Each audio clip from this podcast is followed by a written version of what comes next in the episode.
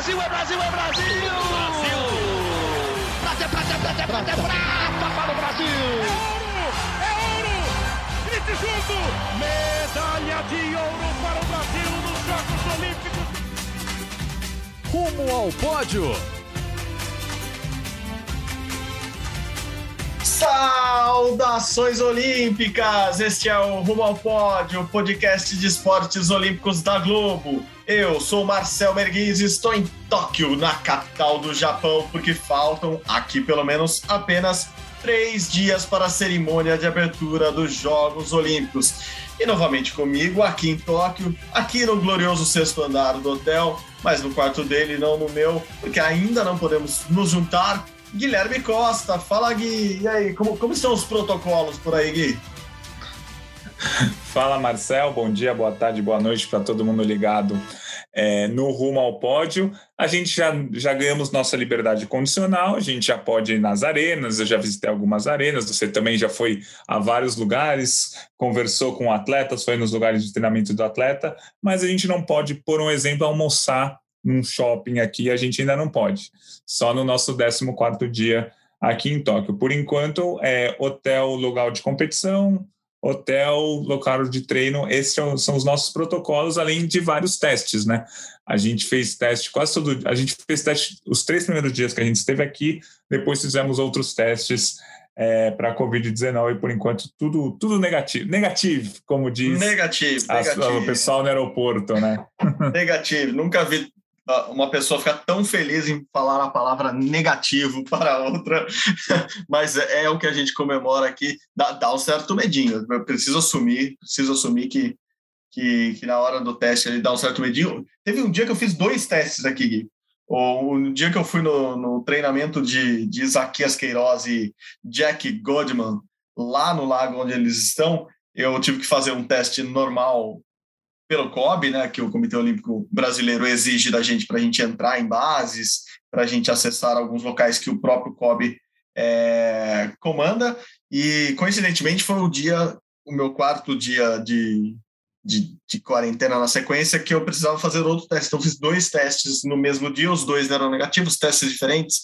Um é aquele cotonetinho no nariz, o outro é um pouco mais nojento, que eu não vou descrever aqui, mas basicamente você coloca a sua saliva dentro de um tubo de ensaio e manda para análise. É isso, estamos fazendo testes, estamos seguindo todos os protocolos, máscara para todo quanto é lado. Em, em, alguns lugares são exigidas até máscaras mais, mais resistentes, mais potentes, mais, mais seguras. É, mas no dia a dia, máscara para cima e para baixo. Aqui no Japão a gente vê as pessoas respeitando isso também. Tem algumas pessoas sim com máscara no queixo, mas também não dá para ser, não dá para imaginar que não vai ter é, idiotas, para não dizer uma palavra mais grave, em qualquer parte do mundo. Enfim, estamos bem, estamos é, felizes, por que não? E estamos ansiosos, porque daqui a algumas horas, eu ainda falei, ah, daqui a três dias, mas daqui a algumas horas, é, aí no Brasil, ou aqui no Japão, estamos gravando ainda no dia 20 de de, de julho, e você deve estar escutando já no dia 21, ou 22, ou 23, então você já pode estar no futuro em relação a nós também, estamos 12 horas no futuro em relação ao Brasil, mas você pode estar muito à frente e, de repente, você já até viu a primeira partida dos Jogos Olímpicos de Tóquio, a primeira disputa, que será um jogo entre Japão e Austrália no softball, um esporte muito querido aqui no Japão, né, Gui? Eu, eu até ouvi e vi você participando do Redação Sport TV e, e, concordo com você, é uma pena não ter público nesse jogo de abertura, né? Existe até uma, uma, uma, uma como diria, uma rivalidade entre australianos e japoneses, eles estão perto aqui, né? São, são duas ilhas aqui no, aqui no Pacífico, então é, rola, rola, um, rola um certo uma certa rivalidade em um esporte que o Japão é muito bom, eles gostam muito de softball, é, eu traduziria como o beisebol para mulheres, apesar de não ser o beisebol para mulheres, não é só o beisebol com outro nome, tem algumas regras diferentes, mas é uma pena mesmo não ter público, né, Gui? Esse martelo está batido, é, os jogos vão começar sem público, vão continuar sem público aqui no Japão. Isso, só algumas localidades vão poder ter público e as que não forem aqui em Tóquio, ou seja, 95% das Olimpíadas não terão não, não terá público nenhum, isso é uma pena. E o jogo ainda seria em Fukushima, né, que é uma cidade tão importante, tão marcante por tudo que aconteceu uhum. em 2011 é, no terremoto. Mas a gente vai ter o um jogo, acho que assim, a Olimpíada vai acontecer, né? Já respondendo a nossa pergunta clássica. a pergunta final. Mas calma, vai ter a Olimpíada. Vamos, vamos guardar para o final. Não, vamos falar dela agora, então. Só para aproveitando que eu tinha anotado para falar no final. É, Não, vamos, vamos deixar para o final, então. Ah, vamos, então vamos falar de final, Deixa o final. Fala. E, e aqui a seleção japonesa de softball feminino é, é, uma, é, é querida pelo, pelo público. Assim, o, o softball não é exatamente o esporte mais é, popular por aqui, o beisebol é muito mais popular, por um exemplo, mas a seleção de softball é querida, a torcida tem um carinho, é, mal comparando, assim, é como se fosse a seleção feminina de vôlei do Brasil ou a seleção feminina do basquete do Brasil dos anos 90, é a seleção queridinha do público, apesar de não ser o esporte mais popular. Então, seria legal é, o jogo ter público hoje, mas não, hoje amanhã, enfim, não sei quando vocês vão estar ouvindo, mas na terça-feira. Na terça-feira, 21 horas de Brasília.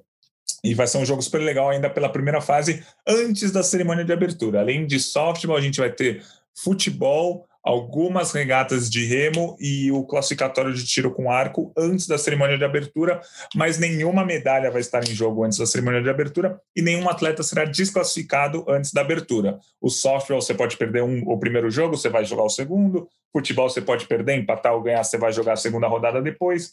O tiro com arco é uma espécie de classificatório que todos passam para a fase seguinte e o Remo tem as eliminatórias de algumas categorias que, se você mesmo ficando em último, você pode disputar repescagem. Ou seja, nenhum atleta que participar dessas provas vai estar eliminado antes da cerimônia de abertura, mas já temos atletas eliminados antes da cerimônia de abertura, mas por um caso, né, Marcel, é, que a gente, a gente esperava que isso fosse acontecer em algum momento, que são atletas que pegaram Covid-19 na semana da abertura das Olimpíadas, e aí não tem o que fazer você não pode participar. Um, um caso é da chilena do, do Taekwondo, a Aguirre, que ia disputar daqui a quatro ou cinco dias a categoria até 57 quilos e não vai poder disputar porque ela testou positivo ainda no aeroporto, ela não foi para a Vila dos Atletas, testou positivo, está isolada e não vai poder participar das Olimpíadas.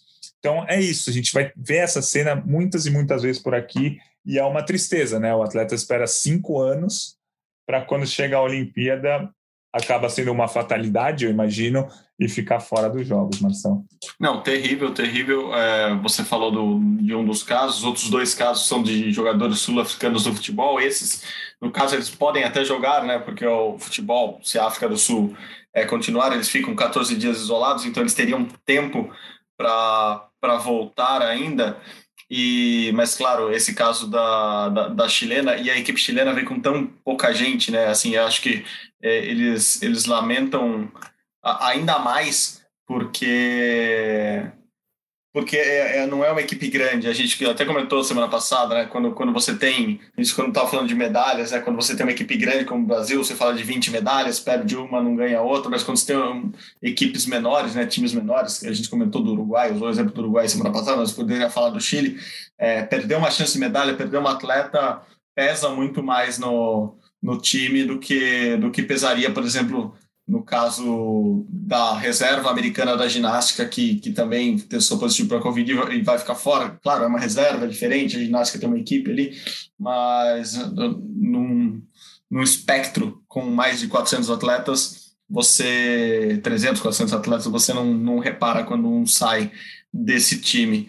É muito bem lembrado, Gui. E, e voltando a falar de, desse calendário das primeiras horas, é, se você aí no Brasil já está escutando o podcast quando ele acabou de subir lá no GE. Globo, você ainda pode se preparar para ver o jogo da seleção brasileira feminina de futebol, que é às 5 da manhã lá do Brasil, da quarta-feira, ou seja, sete, não, sete não, cinco da tarde da quarta-feira aqui em Tóquio. Então, Brasil e China, a estreia da seleção da Pia, a estreia brasileira nos Jogos Olímpicos é, é com a seleção feminina. A, a, Globo transmite esse jogo.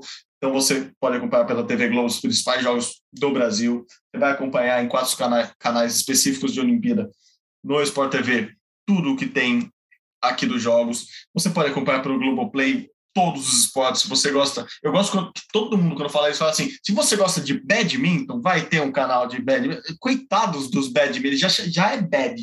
Assim, já rola um preconceito ali no nome. Né? As pessoas usam sempre exemplo do, as pessoas que gostam de badminton devem, devem ficar irritadas com isso, então não vou usar o, o exemplo do badminton. Se você gosta de tiro esportivo, vai ter um canal de tiro esportivo lá no Globoplay, e é ruim brigar com os caras do tiro esportivo também, né? não, não fui num bom exemplo, desculpa, é porque hoje eu passei para ver Felipe Vu atirando, Felipe Vu já está aqui em Tóquio treinando, no, fui lá no stand de tiro dele, está lá treinando bonitinho, é, porque ele pode ser a primeira medalha do Brasil. Vamos falar disso, Jag? A gente está falando das primeiras, é, primeiras disputas, então, aqui, quarta, quinta, já tem disputa, e na sexta tem a cerimônia de abertura, lembrando, cerimônia de abertura, 8 da noite de Tóquio, 8 da manhã, hora de Brasília, cerimônia de abertura dos Jogos Olímpicos de Tóquio. Vamos falar rapidinho da abertura antes. No último programa a gente não conseguiu, não deu tempo de falar. O Brasil escolheu os porta-bandeiras os porta-bandeiras, isso. Eu acho que eu sempre estou falando errado.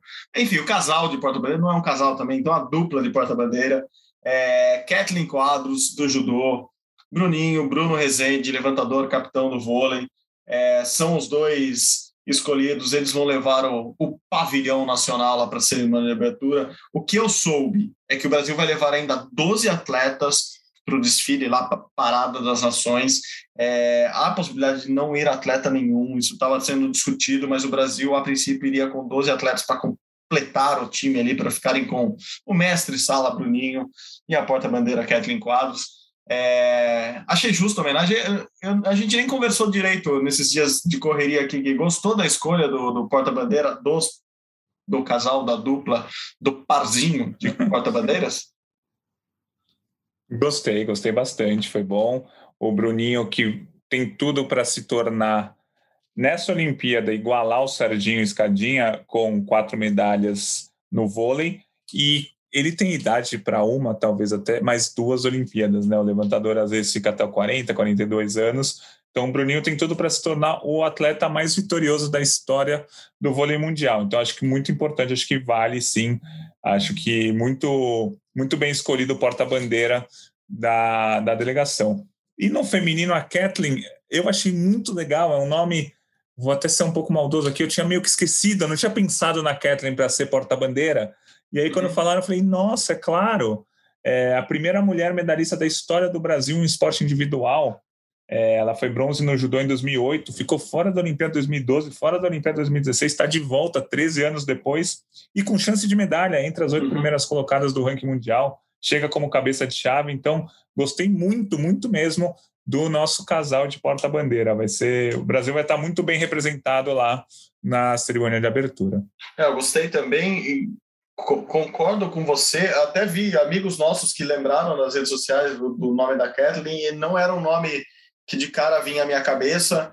É, pensei, obviamente, na Formiga, é, depois pensei na Marta, mas não teria como mesmo. O Brasil joga logo no sábado, um jogo importantíssimo contra a Holanda, e o jogo não é em Tóquio, elas jogam, como a gente disse, na quarta, é, também fora de Tóquio contra a China, então não teria como uma jogadora de futebol nesse momento sair e vir à cerimônia de abertura. Pensei em outros nomes, pensei em Martini e Caena, que são campeãs olímpicas, uma das duas poderia representar bem a vela ali, um esporte muito vitorioso, mas de verdade passou por mim assim o nome da Kathleen, concordo com você. E depois que eu vi, achei justíssimo, achei que era merecidíssimo. Ela que só compete, se eu não me engano, na segunda, então tem um segunda ou terça, pode ser terça.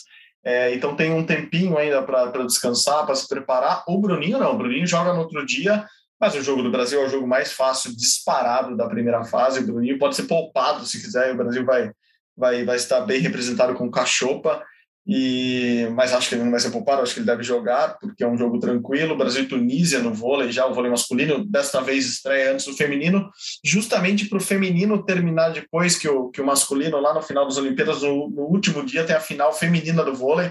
Os japoneses acreditam, torcem para que a, a seleção feminina chegue na final. É, e a chance, obviamente, é muito maior do que se fosse com a seleção masculina, ao contrário do que aconteceu no Brasil, que a, a final feminina foi no sábado e a final masculina no domingo. Então, então é isso. Bruninho e Kathleen estarão representando o Brasil. E no outro dia, agora sim, essa era a pergunta que eu, que eu queria ter feito ali atrás, antes de abrir esse parênteses é enorme. É, primeiras chances de medalha do Brasil. O Brasil já pode ganhar medalha no sábado. É, a primeira grande chance, ou o primeiro que pode ganhar medalha, é o Felipe Vu, pelo horário né, da final da prova dele mas a primeira grande chance mesmo, por causa do, dos atuais resultados, por causa de ranking, é Natalie Mulhausen no, na espada? Isso. O primeiro dia tem 11 disputas de medalha de ouro. O Brasil tem uma ótima chance de medalha com a Nathalie, né? Ela foi campeã mundial em 2019, nesse momento é quarta colocada do ranking mundial, mas é uma competição muito equilibrada, que tem pelo menos umas 10 atletas, 12 atletas com chances reais de medalha. A Nathalie está no meio, está na disputa. Acho que a nossa principal chance de medalha no primeiro dia. As finais da espada serão ali por volta das 8 da manhã de sábado já, uhum. é, no horário de Brasília, né? Oito da noite de sábado para a gente aqui no Japão. Ainda no primeiro dia, falando rapidamente, tem as disputas do judô que sempre, sempre a gente pode ter alguma surpresa. É muito difícil, mas o Brasil tem a Gabriela Shibana na categoria ligeiro feminino e o Eric Takabataki na categoria ligeiro masculino. Acho que o Eric está num bolo de atletas que podem surpreender ali. Ele, se não me engano, ele é décimo no do ranking mundial acho que quando você é décimo do ranking mundial, você chega com algum tipo de chance razoável de medalha. A Gabi Shibana ela já é um pouco mais abaixo, ela pegou a última das vagas para para a Olimpíada, claro que tudo pode acontecer, a gente vai torcer, eu quero estar errado, eu quero que ela ganhe ouro e o hino seja tocado, mas é uma medalha bem, bem mais complicada de acontecer. O Takabataki é uma medalha difícil, mas não impossível. E como você disse, pelo horário, o primeiro, a primeira disputa de medalha do Brasil é o tiro a pistola 10 metros masculino às 3h50 da manhã, no horário de Brasília, né? Madrugada de sexta para sábado. É, antes, o Felipe Vu tem que disputar a eliminatória um pouco mais cedo, ficar entre os oito primeiros e ir para a final. Então, são basicamente essas quatro chances de medalha do Brasil no primeiro dia, porque tem. Tem, vai ter a primeira medalha entregue na Olimpíada, vai, vai ser às 10h45 da noite de sexta-feira, no horário de Brasília, é a carabina 10 metros, o tiro feminino, que o Brasil não tem representante. Depois tem uma prova de ciclismo que o Brasil não tem representante, levantamento de peso é, categoria até 49 quilos feminino que o Brasil não tem representante. Aí tem o tiro esportivo e tem uma, uma prova bem legal que é a dupla mista do tiro com arco, que o Brasil tem o Marcos Vinícius e a Anne Marcelli. É, é uma medalha absolutamente improvável, mas é, vai ser entregue logo no primeiro dia e eles podem brigar. O Marcos Vinícius, ele é muito bom e a Anne, Marcela tem, a Anne Marcelli tem o melhor resultado da história do tiro com arco brasileiro numa Olimpíada. Foi a nona posição na Olimpíada do Rio individual. Então os dois vão se juntar na equipe mista que já vai ter logo no primeiro dia as eliminatórias, quarta, semifinal, tudo corrido. E o Brasil, não vou dizer que tem uma grande chance de medalha, mas é uma prova em que o Brasil vai estar disputando e pode ganhar a medalha. E aí, no fim do dia, tem o Taekwondo, que o Brasil não disputa nesse primeiro dia, essas 11 primeiras medalhas em jogo das Olimpíadas. E, ó, uma coisa interessante, ao que tudo indica, a Coreia do Sul vai terminar o primeiro dia na liderança do quadro. Bem a Coreia do Sul. Natação, bem a Coreia do Sul para o Japão, isso é, é, uma, é, um, é uma facada é, no peito, né? Porque é justamente ó, o país grande rival deles aqui, enfim, guerras entre eles e até as polêmicas, as primeiras grandes polêmicas da Olimpíada vieram por causa da, da, da própria Coreia do Sul, né? Então, que, que dia para o Japão. Porque os Estados Unidos, como o primeiro dia não tem as finais da natação, só tem eliminatória da natação no primeiro dia, é capaz os Estados Unidos até saírem zerados do primeiro dia inteiro, porque os Estados Unidos não é muito favorito em nenhuma dessas provas. Pode até ganhar uma medalha no levantamento de peso, por exemplo, feminino, mas é, não é tão favorito. E a Coreia tem duas categorias no Taekwondo, em que são favoritos, uma categoria na esgrima, em que é favorito, o sabre masculino, tem o tiro com arco, em que a Coreia tem tudo para ganhar a medalha de ouro por equipes mista, e tem a prova de pistola 10 metros, que tem um sul-coreano que é considerado o melhor é, atleta de tiro da história. Ele tem quatro medalhas de ouro em Olimpíadas, ele vai disputar, que é o Jin Jong-oh. Então, assim, é muito provável que a Coreia do Sul termine o primeiro dia na liderança do quadro de medalhas e como você falou para o Japão isso não é tão bom porque até porque esse primeiro dia também as únicas grandes chances de medalha do Japão são as duas categorias do judô é, categoria ligeira feminina e masculina em que eles devem ganhar medalha claro mas a Coreia deve fechar esse primeiro dia na liderança é o Japão que, que continua com essa ousada é, perspectiva de ganhar medalha em todas as categorias do judô. A gente sabe que é muito difícil, mas é, é, é a mentalidade deles e começar bem vai ser importante para eles. Se eles perderem uma medalha no primeiro dia, eu imagino que a crise, mesmo com os ginásios vazios, vai ser vai ser grande aqui. Mas curioso é, essa essa essa geopolítica da, das medalhas do primeiro dia. A, a história boa de medalha no primeiro dia é do Brasil em Londres, né? ex-Brasil em Londres, você que já foi o Brasil no Rio, Brasil. Esse primeiro dia de, de Londres é boa, conta aí. É, caramba, agora você falou, o meu blog vai mudar de nome daqui a 20 dias, né? Vai mudar para Brasil em Paris, né? Mas isso fica para o fim do podcast. É, na Olimpíada de Londres, em 2012, o Brasil, logo no primeiro dia, conquistou o ouro da Sara Menezes no judô e o bronze do Felipe Kitadai. E como o judô foi logo no primeiro dia, assim como, como vai ser nessa Olimpíada, e logo no início, o Brasil chegou a liderar o quadro de medalhas com um ouro e um bronze. Já tinha ido uma prova de levantamento de peso, uma outra prova aqui, e aí estava Brasil e China com ouro e um bronze. Só que o Brasil é com B, China é com C. Então, no quadro oficial ali, quem estava em primeiro no topo era o Brasil. Então, o Brasil já liderou o quadro de medalhas por alguns minutos. Aí vieram provas de natação, os Estados Unidos assumiram a liderança e tal, e aí não tinha muito o que fazer mas foi interessante. Durante alguns minutos, o Brasil líder do quadro de medalhas. Algo que não tem muito como acontecer aqui nessa, nessa Olimpíada. Mas foi um dia, aquele dia sim foi louco. O primeiro dia das Olimpíadas de Londres, o Brasil liderando o quadro. Porque na, na história, só para terminar, na história dos Jogos Pan-Americanos, o Brasil jamais liderou o quadro de medalhas, nem por um segundo. Mas na história das Olimpíadas, o Brasil já tem isso cravado ali. Tem print, tem foto. Isso que eu ia falar. Gente, o dia foi louco. A gente tirou ah, foto em frente ao quadro oficial lá de Londres. Usando essa expressão de redes sociais que o dia foi louco, o print é eterno, né? Quando você faz o print dessa hora, tá lá, Brasil oh. em primeiro, pronto, acabou, não tem discussão. O Brasil já liderou o quadro de medalha das Olimpíadas em alguma edição e foi em Londres 2012. Infelizmente, isso não deve ocorrer aqui no Japão. Bom, a gente não vai entrar em detalhes dos próximos, dos dias seguintes, né, segundo, terceiro, quarto, quinto, porque a gente não precisa, porque o Rumo ao Pódio passa a ser diário a partir da sexta-feira que vem. Então, estaremos aqui nos, nos vossos ouvidos, passando informações e comentando sobre o dia a dia das Olimpíadas. Não precisamos avançar muito, mas eu queria hoje, Gui, até aproveitando que é, é a última, a última, a última vez que a gente fala antes de, de, as medalhas começarem a sair. Não, a gente fala na semana de abertura não vai ter medalha, mas antes do, dos jogos engrenarem de vez, é, você atualizou pela última vez seu termômetro olímpico também. É, e, e, eu, e eu queria falar um pouco desses, desses principais candidatos. Eu acho que a gente podia passar por eles hoje para dar esse panorama, porque eles já chegaram também aqui. Então, é, eu acho que a gente tem um, tem, um, tem um panorama final dos principais candidatos à medalha de ouro é, para tratar nesse, nesse, nesse, nessa segunda parte de rumo ao pódio de hoje. E eu queria começar já logo com o que você está considerando o principal favorito ao ouro aqui, que é, que é Gabriel Medina. Ele chegou depois de uma polêmica por causa da, da ida, ou melhor, vinda da namorada dele, da esposa dele, desculpa, a Yasmin Brunet, eles se casaram esse ano.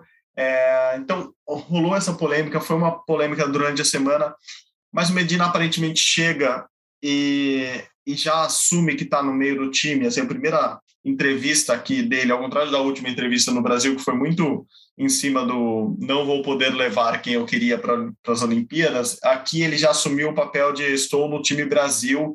E, e aí aqui vai, vai ter uma informação que, que eu recebi lá de dentro da Vila Olímpica, que quando o Medina chegasse ia rolar um, vou chamar de abraço coletivo, mas eles iam tentar trazer o Medina para o time.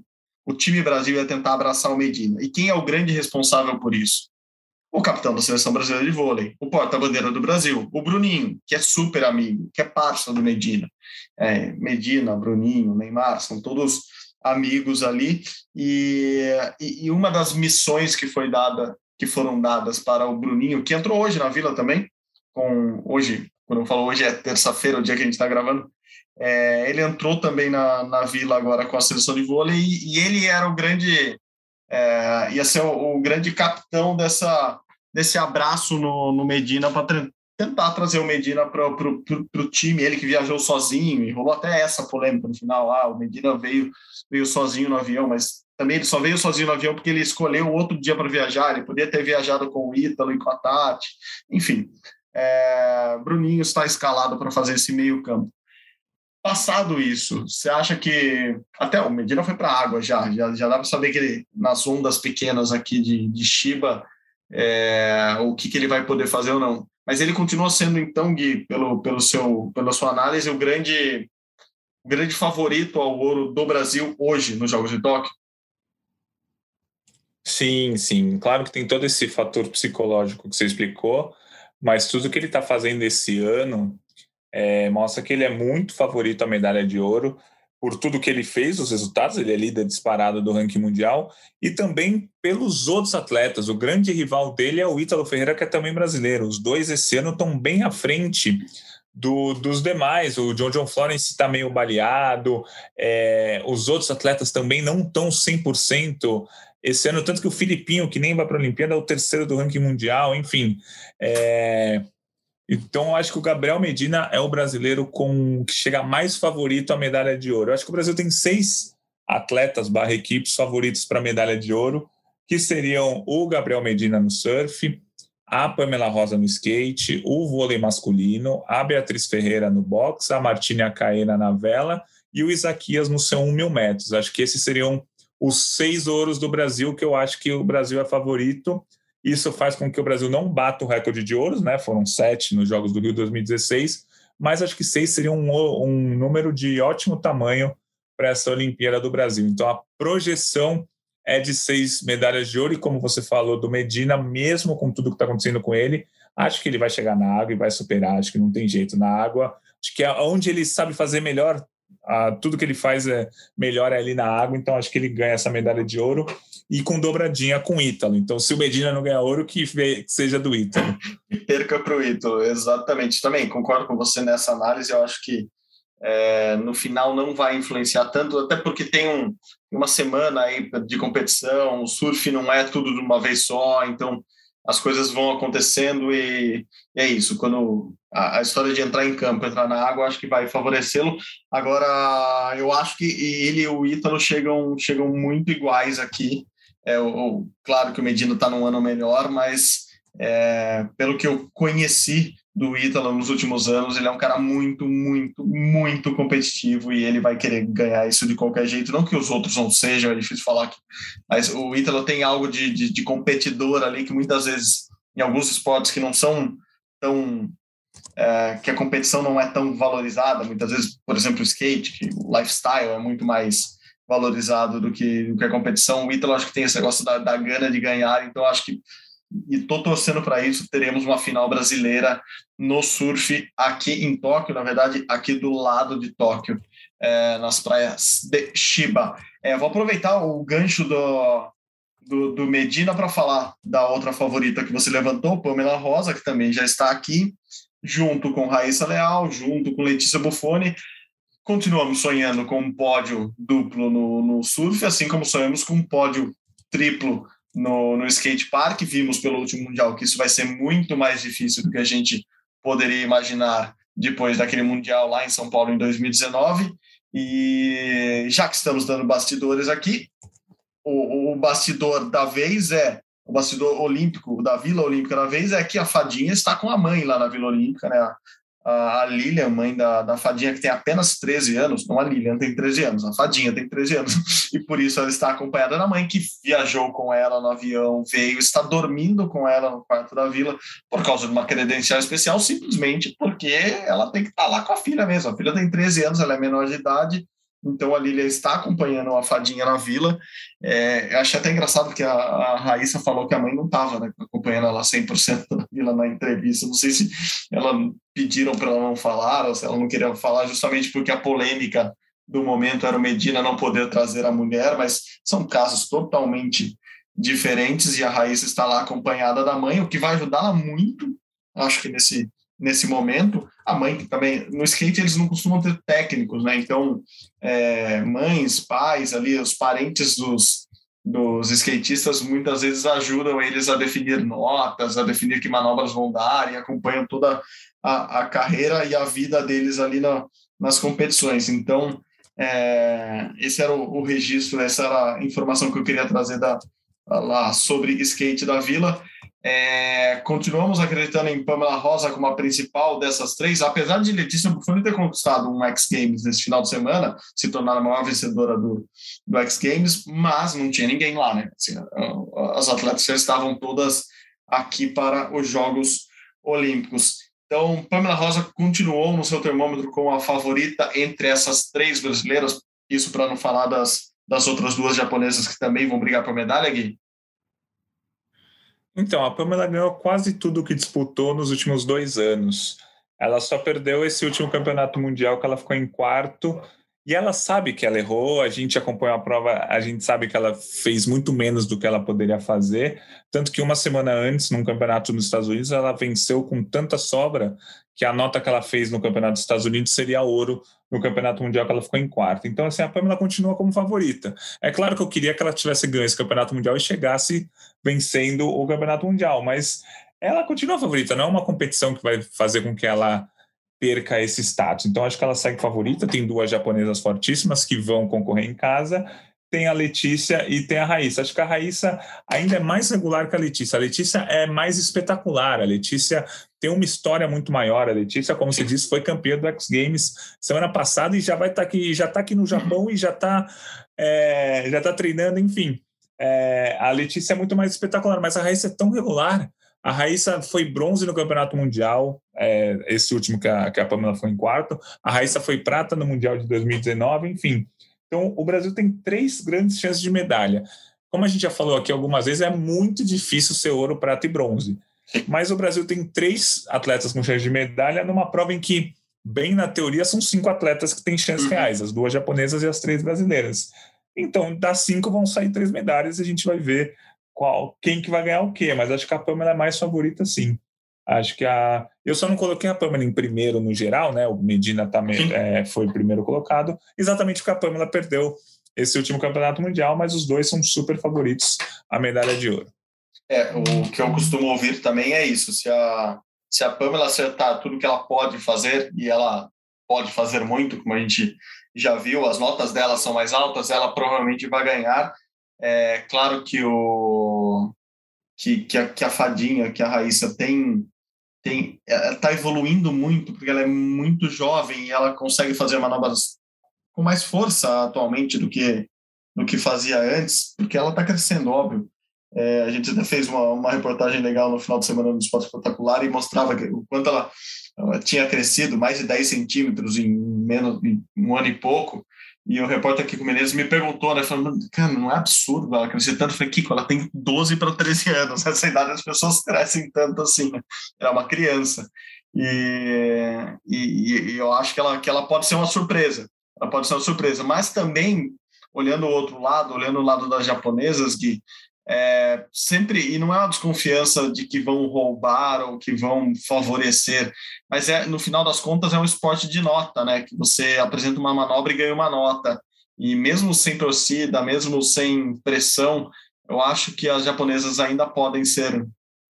É, eu ia usar a palavra favorecidas e me segurei. Agraciadas com notas é, boas, porque são locais e também para, sim, não ajuda em nada a confederação, a Federação Internacional ter três brasileiras no pódio, mas ter uma brasileira, uma japonesa e, e diversificar os, os vencedores, acho que sempre ajuda. Então eu ficaria muito atento às notas.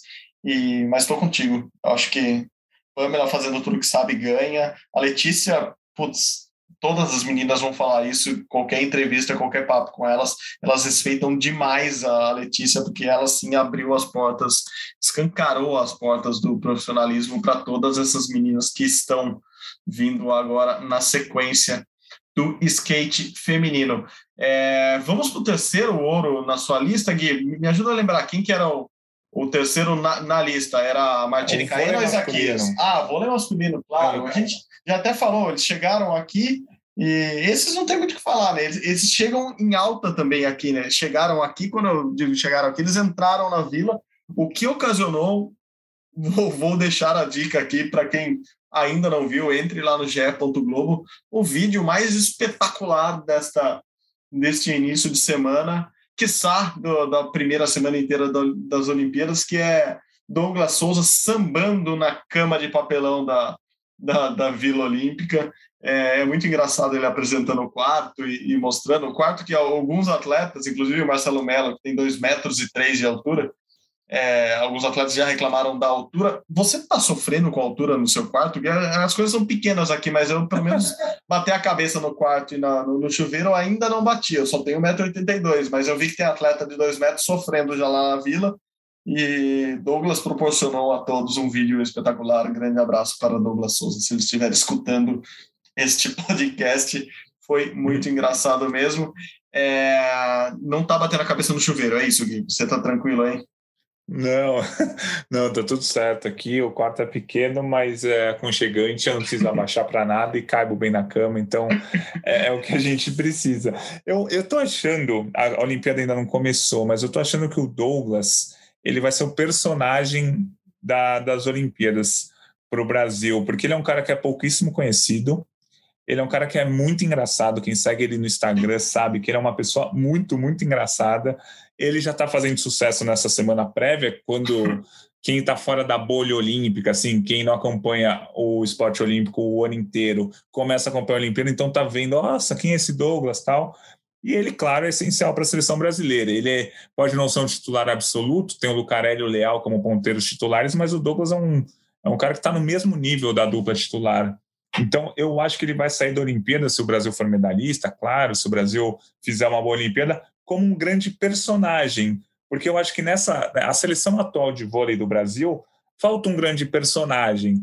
É claro, o Bruninho vai ser o porta-bandeira, o Bruninho é um cara conhecido e é carismático, mas eu acho que falta um personagem que era o Serginho em 2016, que foi durante muito tempo ali um Giba e um Nauber, que são pessoas que é, saem do ambiente esportivo, né? São pessoas que vão além do ambiente esportivo, que são conhecidos além do ambiente esportivo e que as pessoas começam a conhecer eles como personagens. Por exemplo, Douglas ontem ele postou no Instagram dele ele chorando de brincadeirinha assim, mas chorando de alegria porque a Camila de Lucas, que é uma participante do BBB, é, repostou o que ele fez. Então, assim, é um cara, gente como a gente, sabe? O Douglas estava emocionado porque um, um ex-BBB repostou ele. Então, eu acho que ele tem tudo para ser um, um, grande personagem dessa Olimpíada, porque ele ainda é uma pessoa desconhecida para o público geral. Para quem acompanha esporte, claro, sabe, ele já é campeão olímpico, ele foi o melhor ponteiro do Campeonato Mundial 2018, ele é um dos melhores ponteiros do mundo, é, só não é titular do Brasil, porque o Brasil tem o Lucarelli e o Leal, mas ele ainda não é conhecido do grande público. Eu acho que essa Olimpíada pode fazer com que ele seja conhecido e com que ele seja o grande carisma que falta para essa seleção de vôlei. É, é, o carisma de todo mundo conhecer alguém desse time de vôlei. E no momento mais conhecido é o Bruninho, tanto que ele é o porta-bandeira. É, mas acho que falta um oba-oba, um, um Gary que eu acho que o Douglas tem. Entendeu? Maravilhoso. É isso. Não, acho que você resumiu muito bem é, o caso do Douglas. E eu acho que é isso. Por alguns motivos, alguns jogadores conseguem extrapolar essa bolha que é a bolha olímpica, a bolha do próprio esporte. E eu acho que no, no, caso do Douglas é o carisma, assim, ele é muito carismático, ele é engraçado, ele é divertido, ele é muito inteligente.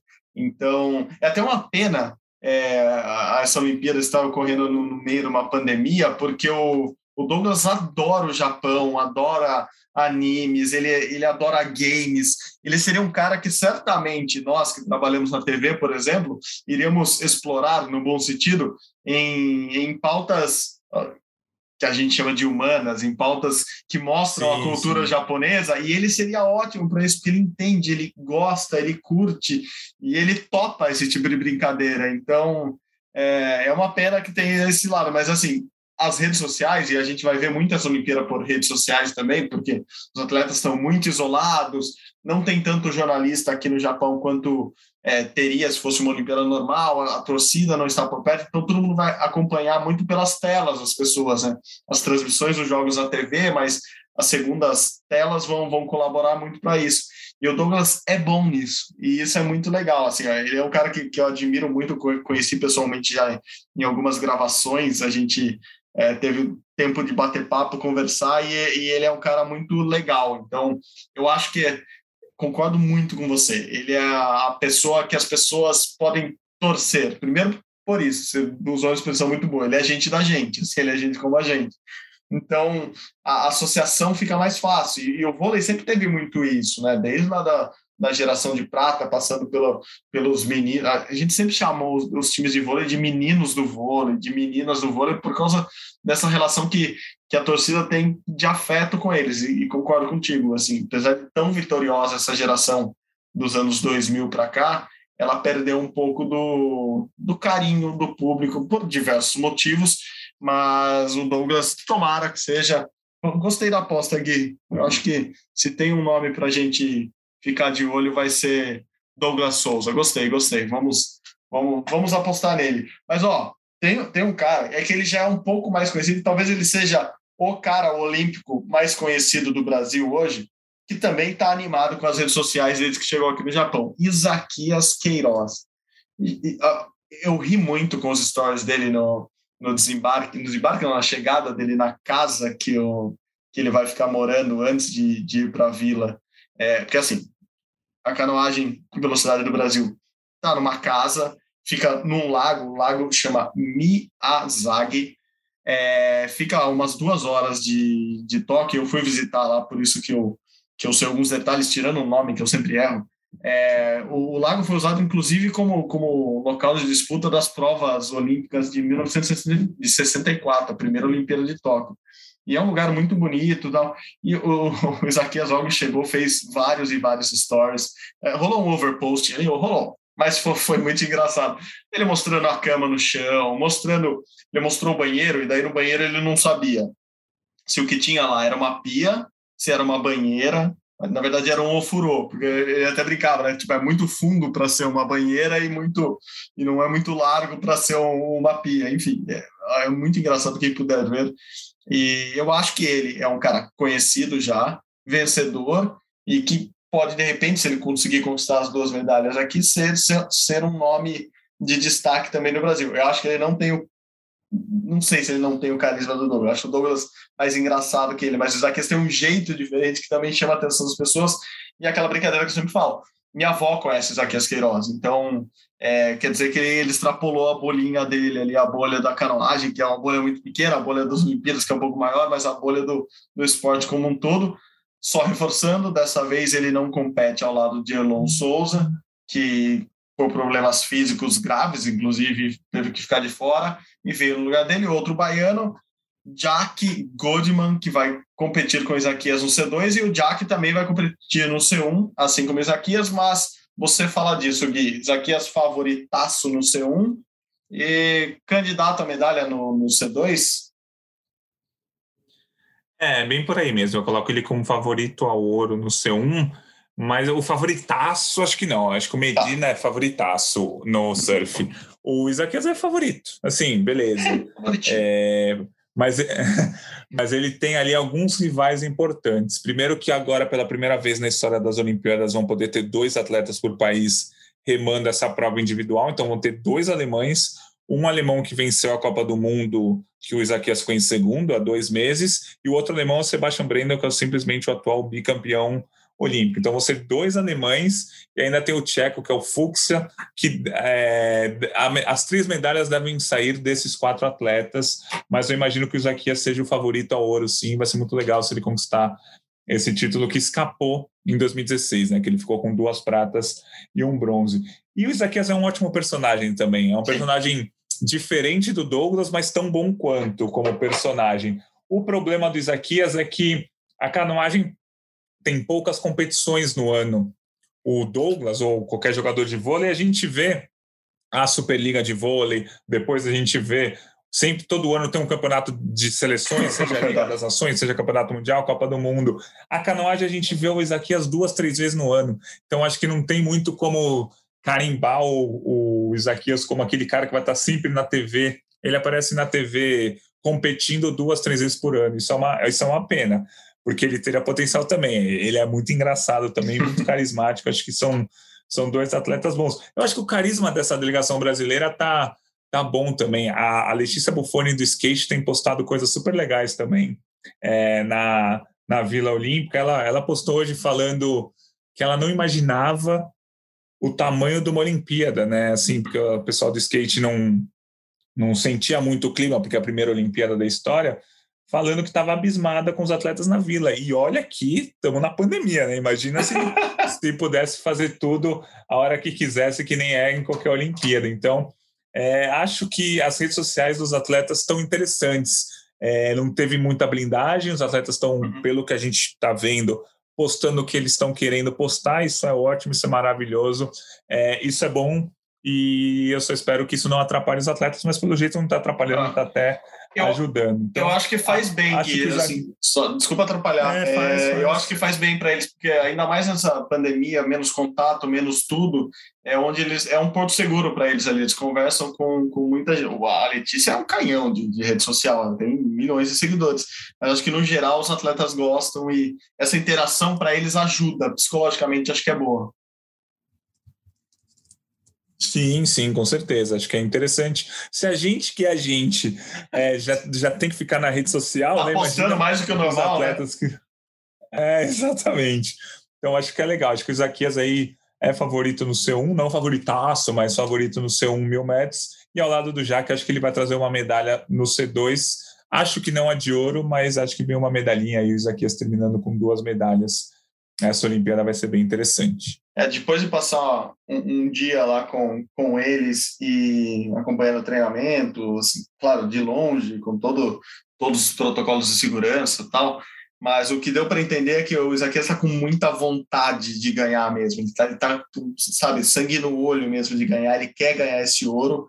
E, e a gente, até antes da Olimpíada, já tinha essa noção é, aqui na a raia de Tóquio é uma raia, ela, ela, é aberta, né? Ao contrário do Rio de Janeiro, onde na Lagoa Rodrigo de Freitas basicamente venta de um lado só, então dava para controlar o vento, dava para saber que o vento ia ajudar o Isaquias, por exemplo.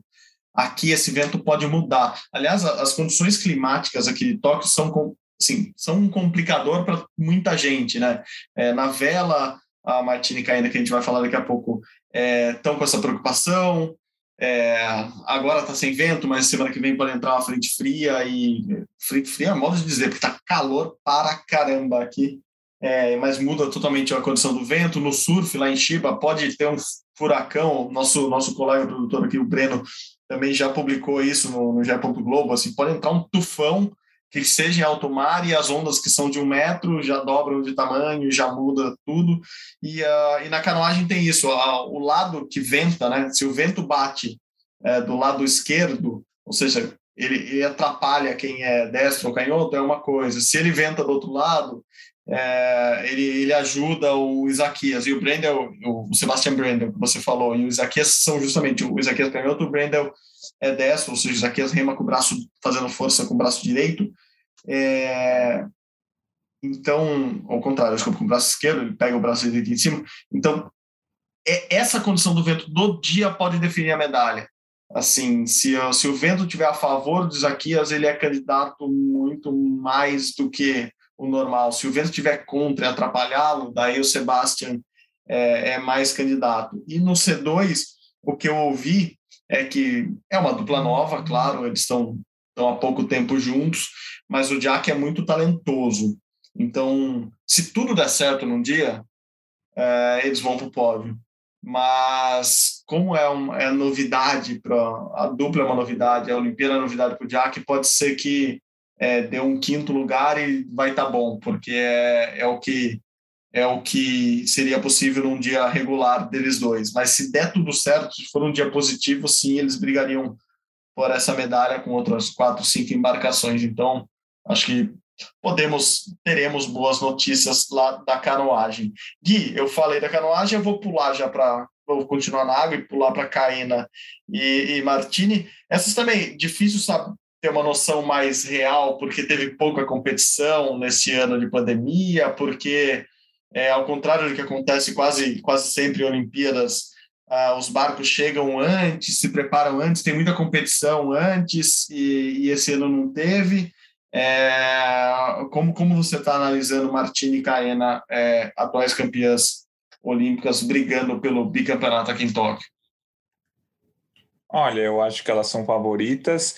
É difícil avaliar o que aconteceu nesse último ano, né, por causa da pandemia, mas elas venceram uma competição importantíssima em que todas as duplas do mundo estavam lá na, na Espanha ou Portugal, agora eu estou me confundindo, mas elas venceram um torneio há uns três ou quatro meses. Mas acho que o que mais deixa elas favoritas ao ouro, além de todo o currículo delas e de ter, serem as atuais campeãs olímpicas, é que elas venceram os eventos testes que foram realizados em 2018 e em 2019 foram realizados aqui no Japão, com as mesmas condições e com a, com a, na mesma época do ano que a gente vai ter a Olimpíada. Claro que, como você disse, as condições aqui não são muito fixas, né? Pode ter pouco vento, muito vento, pouca maré, muita maré, corrente daqui, corrente de lá, mas elas venceram as duas competições que foram realizadas aqui no Japão, então acho que isso é muito importante é, para a gente cravar que elas são medalhas, é, são favoritas para medalhas de ouro na classe 49er FX. O que eu acho que, assim, geralmente, na a Olimpíada, quando a, os vencedores das Olimpíadas são muito parecidos com os vencedores dos eventos testes dos anos anteriores. Uhum. Então, por isso que eu estou tão confiante nesse ouro da Martini e da Kena, embora elas não tenham sido campeãs mundiais nesse ciclo olímpico. Em 2017 elas foram prata, em 2018 elas não foram ao pódio, em 2019 acho que elas foram prata de novo. Não foram campeões, campeãs mundiais, mas chegam como favoritas. Pelo menos é o que a gente espera.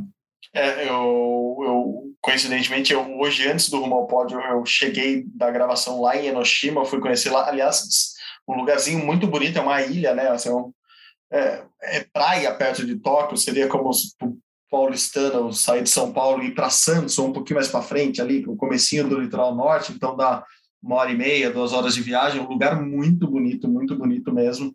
E, e conversei com elas depois do treino e elas estão confiantes, assim, elas elas estão com um barco novo, um barco que veio da Nova Zelândia. Elas até cogitaram usar o barco da Rio 2016 aqui, mas decidiram ali no agora essa semana é, usar o barco que elas batizaram de Tsuru, que é esse origami que parece um passarinho, né? Na verdade, Tsuru é um pássaro. Então quem quem tem essa imagem do origami de pássaro é justamente o nome do barco delas é, que traz sorte, traz fortuna, traz um monte de coisa, é muito tradicional aqui, elas escolheram esse nome para o barco, e elas estavam muito, muito contentes com, com a primeira regata que elas fizeram.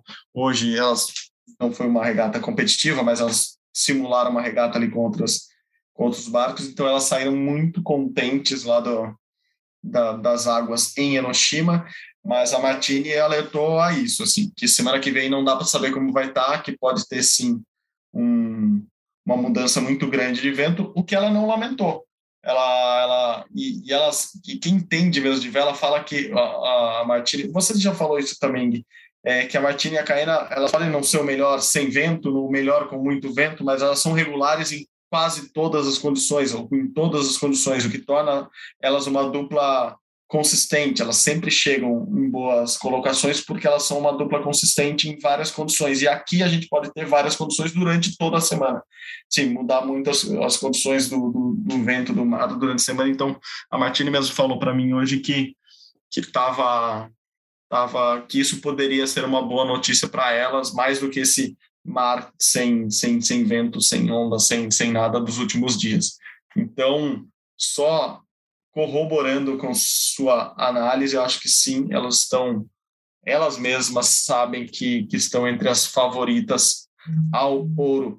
Gui, acho que é isso, né? Fechamos o seu top 6 ali de medalhas de ouro. Não, esquecemos, não, esquecemos não, a Bia, mas vamos falar da Bia. A Bia do boxe, não, pelo amor, claro, a Bia do boxe. Eu que não anotei aqui, eu errei, você falou 6 e, e, eu errei. Fala então, Bia do boxe. A Bia não chegou ainda, o boxe está fora, né? O boxe ainda não está aqui na, na vila, está treinando numa, numa das bases do COB, né? Isso, e a, a, Beatriz Ferreira, nesse ciclo olímpico, ela fez 27 competições e foi ao pódio em 26. Ela só não foi ao pódio no Campeonato Mundial de 2018, quando ela perdeu nas oitavas de final por uma coreana, que vai estar aqui na Olimpíada, por sinal, e também é uma das cabeças de chave. A Bia é atual campeã mundial, né? Foi campeã em 2019, mas acho que a principal adversária dela é uma irlandesa, que foi campeã mundial em 2018 e que não participou do Mundial de 2019 porque ela estava machucada. Então ela, a Bia nunca enfrentou essa irlandesa, então acho que vai ser o grande desafio dela na, nessa Olimpíada. Ainda acho que a Bia é a favorita ao ouro, mas tem esse asterisco aí do que esperar de um possível combate contra a irlandesa. Acho que a Bia é uma medalha muito, muito, muito provável. É, ela é cabeça de chave, ela vai, na teoria, ter uma chave um pouco mais fácil até a semifinal, então acho que uma medalha é algo bem, entre aspas, mais garantido. Aí, aí a partir da cor da medalha fica um pouco mais difícil. Mas eu acho que a Bia leva esse ouro e o Brasil fecha esses seis ouros aí que a gente contou hoje. Medina, Pamela, vôlei masculino, Isaquias no C1, Martini Caena e a Beatriz. E aí fica interessante, ficam três ouros femininos, três ouros masculinos e fica tudo certo. Acho que vai ser um resultado legal se forem esses seis ouros e aí, daqui a três semanas, a gente vai estar ouvindo isso falar: nossa, os caras erraram tudo, não sei o quê. Mas é, nossas projeções são essas. Vamos ver o que dá. Espero que esteja. Espero até que a gente esteja errado e o Brasil conquiste mais do que seis ouros. Sim, que seja uma Olimpíada histórica. O Brasil, como está parecendo que, que será, sempre que a gente fez, a gente fez algumas vezes essas projeções aqui, já falou com gente que fez outras projeções e os números meio que caminham para isso, né, Gui? Assim, pela primeira vez o Brasil chegar a 20 medalhas no, nos Jogos Olímpicos. É uma projeção pés no chão, não é projeção exagerada. Se a gente quisesse aqui dar para falar com uma projeção de 40 medalhas, mas daí seria é, irreal para não dizer surreal, mas dá para imaginar uma, uma projeção com 40 medalhas, como dá para também ser pessimista e imaginar que o Brasil não vai passar de 10 medalhas porque deu tudo errado. Mas não vai dar tudo errado, a gente está vendo as coisas apesar da pandemia, meio que seguem o rumo natural do esporte, né? Assim, o esporte não virou de cabeça para baixo com a pandemia, apesar de muita gente ficar sem treinar, apesar de muita gente ficar sem competir. É, as competições de outros esportes ou outras competições que a gente vem vendo nos últimos meses mostram que a Olimpíada deve seguir o seu caminho normal. Assim, não teremos é, surpresas tão absurdas. Qualquer Olimpíada tem surpresa, qualquer Olimpíada tem zebra, assim como qualquer campeonato mas me parece que o Brasil caminha para uma boa Olimpíada. É isso que a gente começa a ver a partir de amanhã, depois da manhã, sexta-feira, sábado, e assim vamos até os próximos dias. É isso, Guilhermo? Isso, acho que com certeza as Olimpíadas vão ter. Para o Brasil vai, vai ser cheia de surpresas, que nem são todas as Olimpíadas, né, por causa da pandemia. A gente vai ter muitas surpresas, muitas positivas e, e muitas negativas. Eu acho que o importante é na balança a gente ter mais surpresas positivas que negativas. Porque eu tenho certeza que muitos favoritos do Brasil não vão ganhar medalha, assim como muitos favoritos do mundo inteiro não vão ganhar medalha, assim como muitos favoritos vão cumprir o favoritismo e assim como alguns que não, não estão entre os favoritos, que a gente aqui está falando pouco, vão ganhar medalha. Acho que isso é o mais legal do esporte, né? Se eu acertar todas as projeções, não vai ter graça nenhuma. O legal é você acompanhar sem saber quem vai ganhar, que é sempre emocionante. Então, acho que é isso. Acho que é torcer para a gente ter mais surpresas positivas que negativas nessa Olimpíada e que a gente bata o recorde de total de medalhas, pelo menos. Talvez o recorde de ouros, talvez a melhor posição no quadro de medalhas, né? Que é um 13 terceiro lugar mas acho que esse total de medalhas é um recorde bem plausível. Boa, boa, Gui. Para encerrar, eu falei lá no início que a gente ia falar no final. Vai ter Olimpíada, Gui? Olha, eu acho que quando os ouvintes já, já estiverem ouvindo aqui o podcast, já vai estar tá tendo Olimpíada. Já teve, tá tendo, tá tendo é, Olimpíada. Eu adoro a expressão tá faltam, tendo. Faltam algumas horas. Então, acho que vai ter Olimpíada. Espero que ela ocorra da melhor maneira possível. A gente tem noticiado bastante também os casos de Covid que acontecem tanto com os atletas na Vila é, Olímpica, como com as pessoas ligadas às Olimpíadas. Esses casos já estão chegando perto dos 100 quando a gente está gravando. Com certeza vão aumentar muito. Não tem o que fazer. É uma pandemia. É, qualquer coisa, qualquer descuido aqui já tem muita gente contaminada. Se fossem para cancelar a Olimpíada, que cancelasse há alguns meses atrás, em janeiro, no fim do ano passado, que seria uma atitude até que daria para entender. Agora, cancelar a Olimpíada agora ou chegando perto dela não, não tem cabimento nenhum. Agora é ver e torcer para a gente ter o menor número de problemas possíveis, o menor número de casos e que se, tem, se a gente tenha um número grande de casos, que não seja nenhum caso sério. A gente em Tóquio, aqui nessa terça-feira, a gente teve 1.300 novos casos, que é um número gigantesco perto do que a gente tinha aqui na cidade, mas esse aumento ainda não é por causa da, da Olimpíada, esse aumento já vinha acontecendo antes das pessoas ligadas aos Jogos Olímpicos começarem a chegar, e tivemos duas mortes nessa terça-feira por coronavírus aqui em Tóquio, o que é um número grande para eles, por incrível que pareça, a maior metrópole do país, uma das maiores do mundo, ter duas mortes de Covid é um número grande. Então a gente torce para que seja uma Olimpíada tranquila com relação a isso, que se a gente tenha casos, que esses casos não virem surtos, que esses surtos não peguem na população japonesa, que não estava muito afim de ter essa Olimpíada. Espero que a gente, a, a gente quando, como eu digo, é, a gente Olimpíada, assim, atrapalhe o menos possível a vida do, dos japoneses e que não tenha casos graves, nem com atletas, nem com pessoas ligadas às Olimpíadas. Acho que esse é um ponto importante para a gente acompanhar. E o Grupo Globo, né, o GE. Globo, a Globo Sport TV, tem noticiado bastante os casos, porque Olimpíadas também não são só as flores, não são só os atletas, mas a gente vai comentar também os resultados, esperar recordes, esperar grandes desempenhos, porque as Olimpíadas são históricas elas finalmente chegaram, né? Ah, chegaram, chegaram, chegaram. Gui, é isso, belo resumo. Eu fico com as suas palavras, nada que eu consiga dizer aqui. É, será melhor que esse resumo final seu, talvez só o, o, o lema do COI, o COI ter mudado o lema é, nessa véspera de, de abertura de jogos, o mais forte, mais alto, mais rápido, agora é o mais forte, mais alto, mais rápido e juntos, né? É, eu acho que é, diz muito sobre a mensagem que a gente quer passar nessa Olimpíada, apesar de a gente não conseguir ter contato com as pessoas, apesar de a gente não ter mais abraços, beijos por aí como a gente gostaria de, de ver, apesar de tudo, apesar de não ter torcida, eu espero que seja tudo sob muita segurança, que os japoneses estejam seguros aqui, porque a gente está visitando a casa deles e eles estão nos tratando muito bem. Então, eu espero que a partir de hoje tudo dê muito certo nessas Olimpíadas, que a gente consiga só trazer coisas positivas, apesar dos pesares que a gente vai ter que noticiar também. Então, Gui, obrigado por esses 105 programas que antecederam os Jogos Olímpicos de Tóquio. A partir de agora, o Rumo ao Pódio vai ser diário, vai ser aqui de Tóquio e já vai ser dentro das Olimpíadas japonesas de 2021. Gui, obrigado, grande abraço mesmo à distância. Nos vemos em breve pessoalmente é, e com um pouco mais de liberdade, mas também estaremos aqui reunidos no Rumo ao Pódio nas próximas edições. Valeu, obrigado de novo, grande abraço. Valeu, Marcelo, sempre é um prazer fazer o podcast com você e agora vai ser um prazer todos os dias a partir do início das Olimpíadas. Vamos ficar na guarda. Valeu, Marcelo, um abraço para todo mundo.